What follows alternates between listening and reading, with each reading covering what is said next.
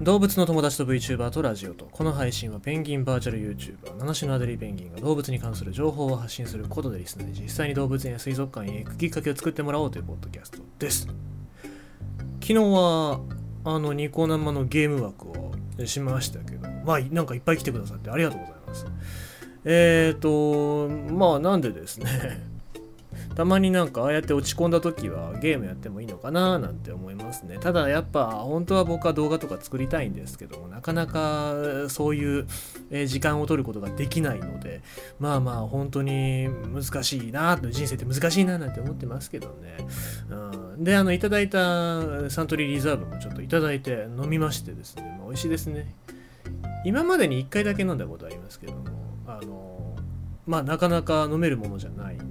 まあ、ありがたく頂戴しておりましたけども、はい。あの家族にもあの父弁にも飲ましましたけどもなんかあの角瓶より美味しいねぐらいの感想なのでもう飲ませないです。はい。えもうそそういう飲み方をする人はいいです。もういいです。はい。ねなんかありがたがって飲んでほしいなとは思いますけども。もうなんかペンギンが魚を丸飲みにするような感覚で飲んでましたのでもうもうなんか良くなりました。はい。さあそんな感じでございまして今日のニュース読んでいきたいと思いますがこっちはどうでもよくはないニュースですね。唐津市の豚熱イノシシ以外の感染経路か人や物が運んだ可能性。これ、九州でまたトンコレラ、えー、豚熱ですね、今言ってます CSF。で、これが九州に入ってきたというニュースなんですけども、佐賀県の唐津市の養豚場で発生した豚熱は、2018年に岐阜市で26年ぶりに感染が確認されて全国に広がって以降、九州で初確認となった。宮崎大学農業農学部獣医学科の、えー、末吉教授は、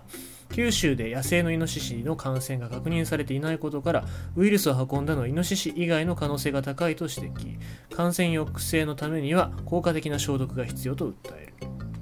本州だけでなく沖縄でも20年に確認されていて九州のどこでも起きては起きておかしくないなかった。これまでよく守ってきたと話す。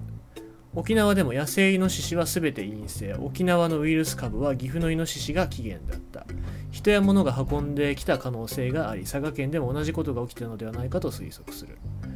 養豚場にウイルスが入る経路としては野生イノシシに加え野鳥養豚場に出入りする人や車両おがくずや餌などの資材などがあらゆることが考えられるという。唐津市では約800メートル離れた2つの養豚場で感染が確認された。佐賀県のイノシシに陽性が隠れている可能性は否定できないが、まず2つの養豚場に出入りした人との共通点を調べることが大事と語る。本州で感染拡大の多くは野生イノシシによるものと考えられ、養豚場ではイノシシ対策が取られてきた。末吉教授は例えば農場よりも高い場所に陽性イノシシがいるとしてそこの水たまりが雨で流れてくる危険性などを考えないといけない。食害を防ぐ、えー、田畑のイノシシ対策と、えー、豚熱ウイルスから守る。農場のイノシシ対策は違うと指摘する。佐賀県では野生イノシシではなく養豚場の中での感染を確認しているため現時点で同心円状に広がることは考えにくいという。消毒用の消石灰の養豚農家への配布が始まるなど感染拡大防止の対策が進められている効果的な消毒の方法をどうしたらいいかよく考えてほしいといい養豚場へのウイルス持ち込み防止には行き来の際の長靴交換が一番いいと助言したということでございます。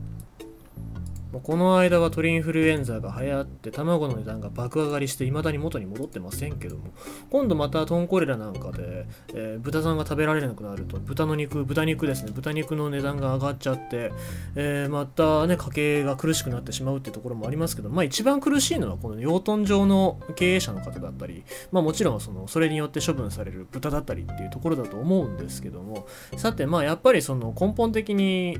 潰せないってなったらこの感染を防止するっていうことをもっとやっていかなきゃいけないと思うんですよね。で、まあ、その中で今回イノシシじゃなくて輸入されたもの持ち込まれたもの人間が持ってきたものによる可能性が高いよっていうことなんですけども